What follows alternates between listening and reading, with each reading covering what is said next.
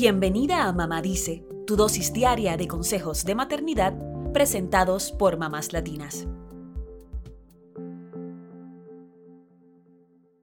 ¿Obligarías a un adulto a abrazar a alguien que no conoce o que no tiene deseos de abrazar?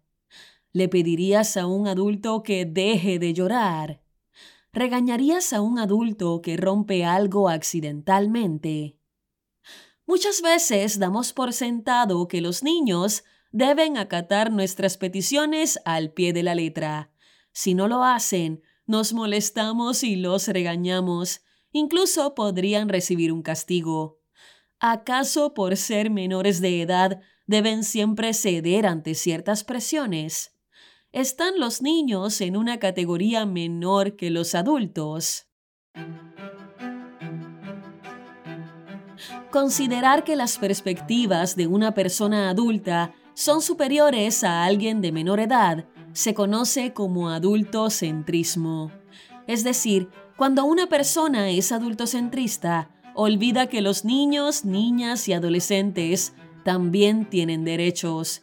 Minimizan las ideas y necesidades de alguien por simplemente ser más joven y hasta puede que normalicen ciertas conductas violentas por el hecho de considerar que esto es parte de la educación a un menor.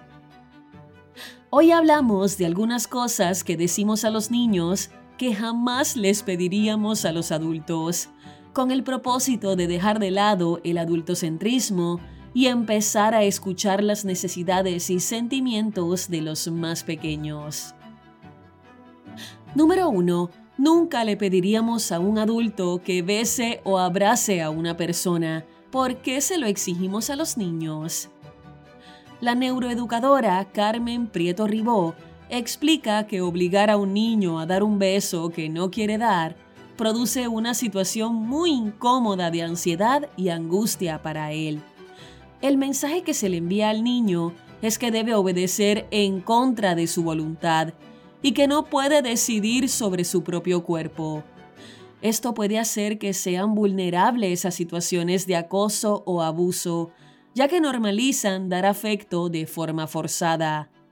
Por eso es mejor preguntarles si quieren dar una muestra de afecto y si no lo desean, no forzarlos y respetar su decisión. Podrían solo saludar con un simple hola es una forma de enseñarles que sí tienen autonomía sobre su cuerpo y que las expresiones de afecto se dan cuando se desean, en un espacio de amor y respeto. Número 2. No le pediríamos a un adulto que deje de llorar, pero a veces nos encontramos pidiéndole a los niños que dejen de hacerlo y hasta les amenazamos diciendo que les daremos razones para llorar. Pedirle a un niño que deje de llorar es minimizar lo que siente y hacerle entender que hay emociones que no se deben demostrar. Sin embargo, el llanto es la respuesta a muchas emociones. Por eso, en vez de pedirle que deje de llorar, es mejor acompañarlo en su sentimiento. Pregúntale por qué llora, hazle saber que lo entiendes, que estás ahí para escucharlo cuando se calme y que es normal llorar de vez en cuando. Ofrécele un abrazo y dile que quizá juntos podrían encontrar una solución.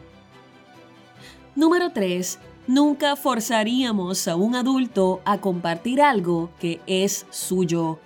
¿Por qué obligamos a nuestros hijos a hacerlo?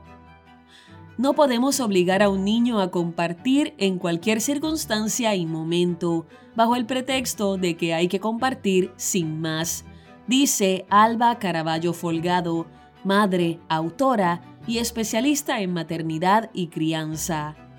No se trata de obligar, sino de enseñar a compartir, explica la experta. Y hay que entender que no es hasta los 4 a 6 años que los niños empiezan a internalizar el concepto de compartir. Antes de eso, son muy egocéntricos y a veces ni siquiera tienen en cuenta que sus actos pueden tener consecuencias. Entonces, seamos pacientes y eduquemos poco a poco en el concepto de compartir sin obligar. Número 4. No regañaríamos a un adulto por romper algo, pero si un niño lo hace, le imponemos un castigo. Y aquí vamos por partes. Hay que tomar en cuenta la edad del niño y también si tuvo intención de romper el objeto o si fue un accidente.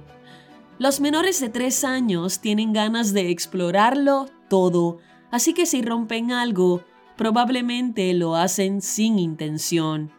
Es un buen momento para enseñarles que nuestras acciones tienen consecuencias y ahora eso que rompió habrá que tirarlo, repararlo o quizá no pueda volver a usarlo.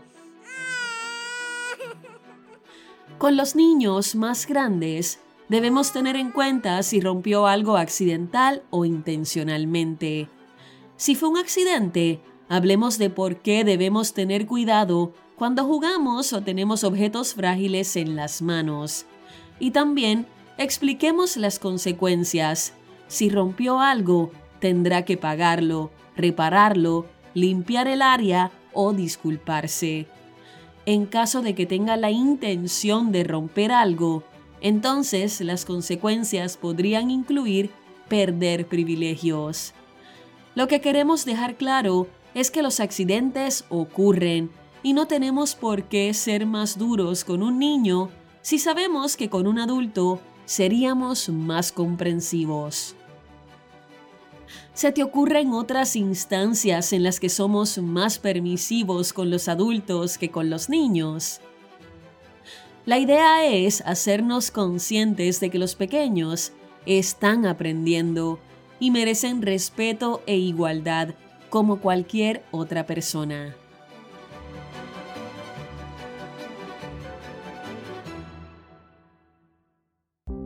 Eso es todo por hoy. Acompáñanos el lunes con más consejitos aquí en Mamá Dice y síguenos en mamáslatinas.com, Mamás Latinas en Instagram y Facebook y Mamás Latinas USA en Twitter.